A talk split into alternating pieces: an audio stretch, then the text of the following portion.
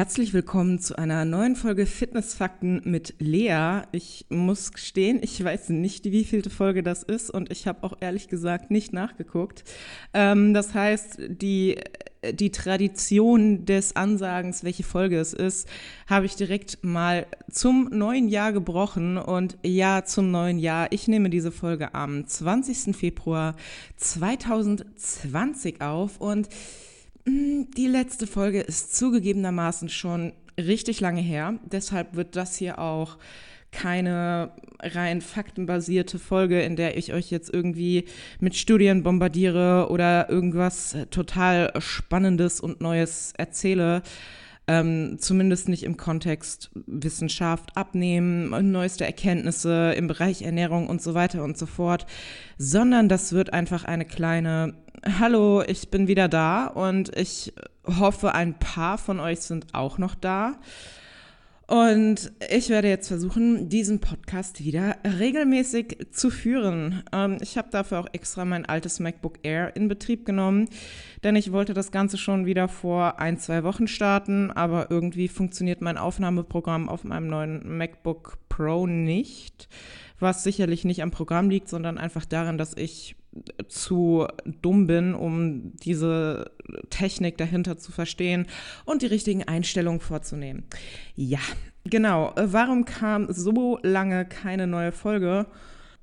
Ich kann es euch ehrlich gesagt nicht sagen. Ich bin ein Lustmensch. Das heißt, wenn ich keine Lust auf etwas habe, dann kann ich mich ganz, sorry, ich bin etwas, etwas heiser, dann kann ich mich ganz, ganz schlecht dazu zwingen, beziehungsweise ich kann mich natürlich schon dazu zwingen, aber mit dem Resultat, dass das, was ich da produziere, mh, gar nicht mal so gut wird. Und dafür bin ich dann doch zu perfektionistisch veranlagt, als dass ich sagen würde, okay, dann haust du eben nur, um eine Folge rauszuhauen, irgendwas raus.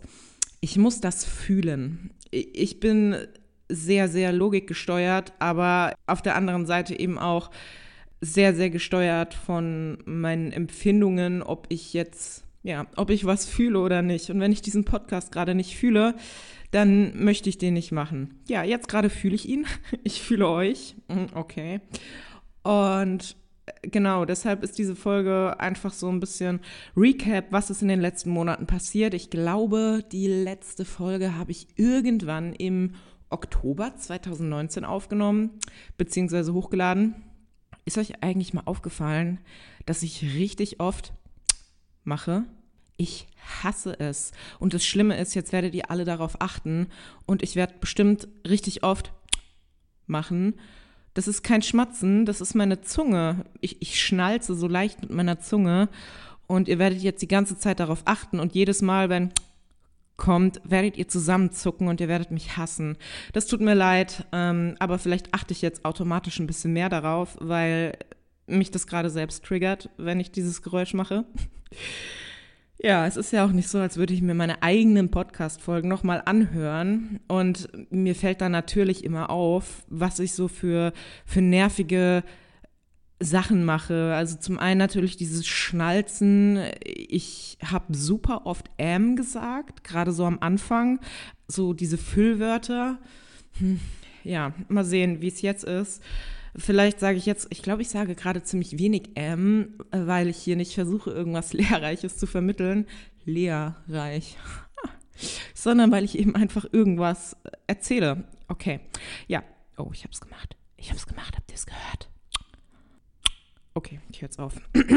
Was ist seit Oktober 2019 passiert?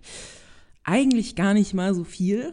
Ihr, äh, vielleicht verfolgen mich einige von euch auf meinem Instagram-Account, beziehungsweise die meisten sind vermutlich sogar durch meinen Instagram-Account in meiner Story damals auf meinen Podcast aufmerksam geworden. Was bedeutet, ich gehe davon aus, dass auf jeden Fall einige, schrägstrich viele von euch, verfolgen, was ich so auf Instagram mache. Mm. Und, oh Gott, fuck. Ähm, und ja, ich wurde am 7. November operiert. Ich hatte eine erneute Brustoperation, weil das Ergebnis der vorherigen Operation leider ähm, ja, nicht gut war. Ich hatte eine beidseitige Kapselfibrose. Meine Implantate haben sich verschoben und dadurch waren meine Brüste eben steinhart. Und der Arzt, bei dem ich vorher war, hat meinen Pectoralis major leider auf eine sehr unschöne Art und Weise zerschnitten. Das heißt, ich habe eine richtig krasse Kante in meiner gemachten Brust gehabt. Die Implantate wurden damals unter dem Brustmuskel eingesetzt. Und ich wurde dann jetzt erneut operiert vom Dr. Raab in München.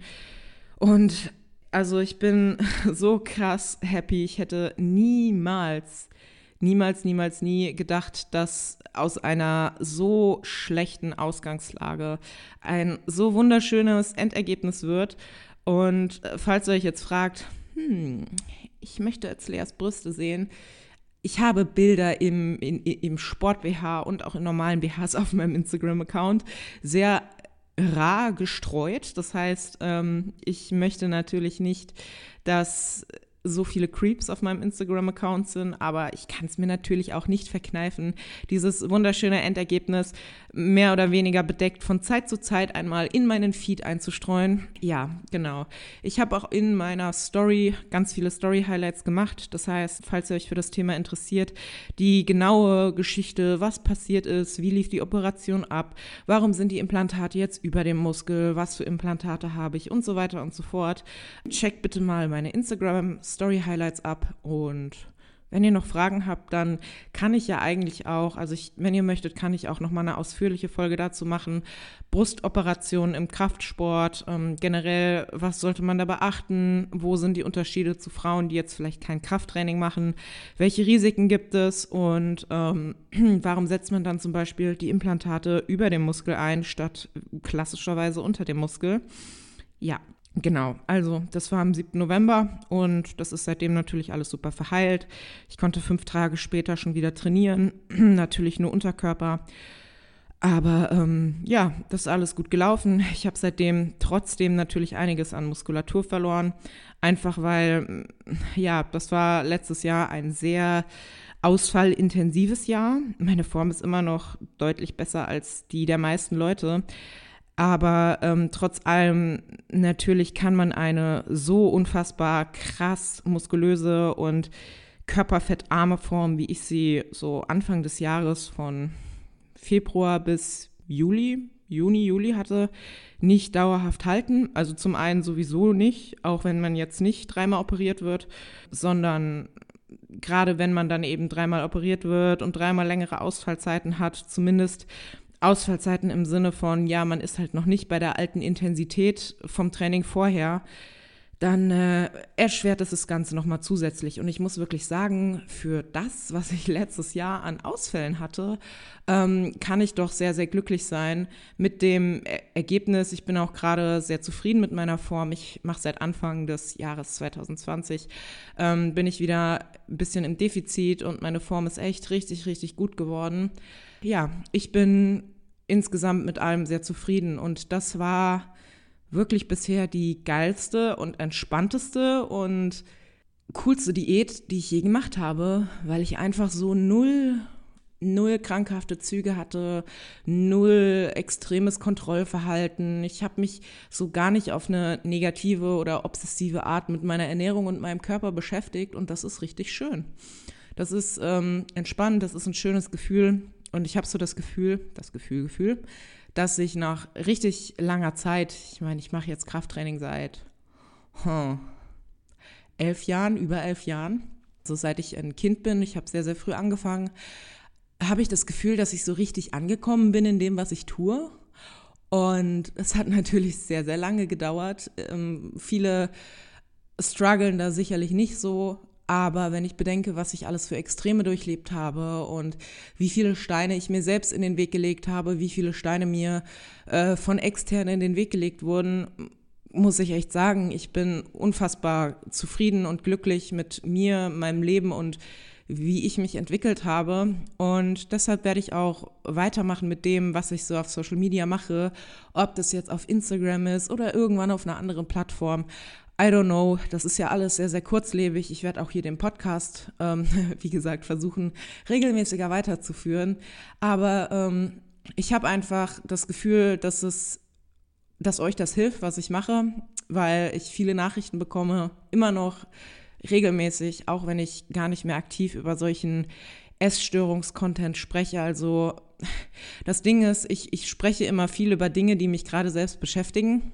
Also in der Zeit, in der ich mit verzerrter Selbstwahrnehmung und Binge-Eating und ganz am Anfang natürlich Orthorexie Probleme hatte, habe ich auch super viel darüber gesprochen. Und sobald ich halt mit etwas nicht mehr struggle, will ich mich damit, also beschäftige ich mich damit nicht mehr, weil keine Ahnung, ich finde, das liegt halt irgendwie so in der Natur. Wenn du essgestört bist, natürlich beschäftigst du dich dann die ganze Zeit mit Essen und Ernährung.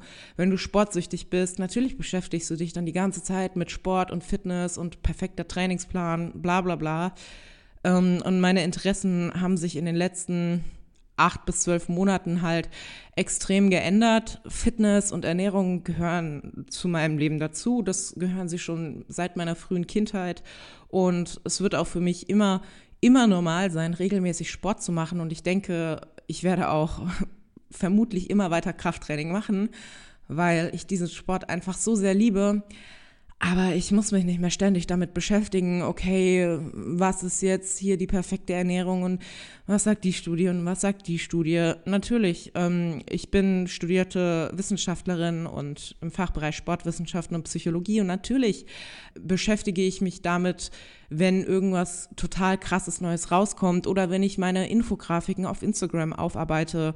Die ganzen Quellen und so, die lese ich mir natürlich vorher durch, bevor ich sie in meine Beiträge einarbeite. Aber das ist halt jetzt für mich so ein berufliches und privates hat sich bei mir mehr getrennt was gar nicht so schlecht ist. Natürlich, wie gesagt, wenn, wenn ich da gar keinen Bock drauf hätte, dann würde ich es nicht machen. Ich bin einfach nicht der Typ dafür. Aber ich bin auch mittlerweile nicht mehr der Typ dafür, der sich ständig mit unwichtigen Details beschäftigt. Es ist einfach total unwichtig, ob ihr ob ihr den in der Theorie perfekten Trainingsplan habt oder ob ihr vielleicht irgendwie einen Satz zu viel oder zu wenig macht oder ob ihr eine Reiswaffel mit Arsen esst oder nicht. Und das kommt auch immer von Leuten, äh, Leute fragen, wann sie am besten wie viel Gramm da und davon zu sich nehmen und wissen nicht mal, wie viel Kalorien sie insgesamt essen. Und Leute beschäftigen sich mit, wenn wir es als, als Hausbau ansehen, ihr beschäftigt euch so mit der Inneneinrichtung und in welcher Farbe ihr Armaturen macht und eure Wände streicht, bevor ihr halt das Haus gebaut habt und versucht mit, mit einem Pinsel Farben in die Luft zu malen, obwohl ihr halt nicht mal ein Fundament des Hauses habt und das ist kein Vorwurf, das ist einfach nur so ein kleiner Reminder. Ähm, niemand macht alles perfekt und ihr versucht alles perfekt zu machen, habt aber dabei nicht mal diese Grundlagen, die 95 Prozent des Erfolges ausmachen. Und ihr versucht mit diesen 5 Prozent des Perfektionismus von Details all das zu kompensieren, was ihr sonst nicht schafft. So, das sind Leute, die trainieren nicht regelmäßig, die ernähren sich scheiße, die haben keinen Überblick darüber, wie viele Kalorien sie zu sich nehmen, wie viel Protein sie im Mittel zu sich nehmen. Der, der Trainingsplan ist absolut beschissen, die Übungsausführung ist beschissen und dann wird sich halt damit beschäftigt, hm, soll ich jetzt acht oder neun Wiederholungen in diesem Satz machen oder mache ich drei oder vier Sätze? Hm, und soll ich um 10 Uhr oder um 11.30 Uhr trainieren und soll ich drei Stunden vorher essen oder zwei Stunden und 42 Minuten vorher. Und ich denke mir so, hm, es wäre auf jeden Fall schon mal ganz gut, wenn du einfach regelmäßig trainierst und dich da auch anstrengst. Ich denke, ihr versteht, worauf ich hinaus möchte. Ähm, ich möchte jetzt auch nicht zu zynistisch und pessimistisch werden, so gegen Ende der Folge. In der nächsten Folge geht es auf jeden Fall wieder mit etwas informativerem Content weiter. Ich werde mal gucken, über was ich berichte. Bis dahin schaut auf meinem Instagram-Account vorbei. Da gibt es regelmäßig Infografiken, ähm, in die ich sehr viel Arbeit und Zeit stecke und die sehr, sehr, sehr gut und cool sind. Lea Loves Lifting unterstrich official. Ich verlinke es euch in den Show Notes. Und ja, ich hoffe, es hat euch gefallen, dass es mal wieder eine Podcast-Episode gab. Ich wünsche euch allen einen wunderschönen Tag, Abend, Nacht, wann auch immer ihr das hört. Und bis zum nächsten Mal. Ciao.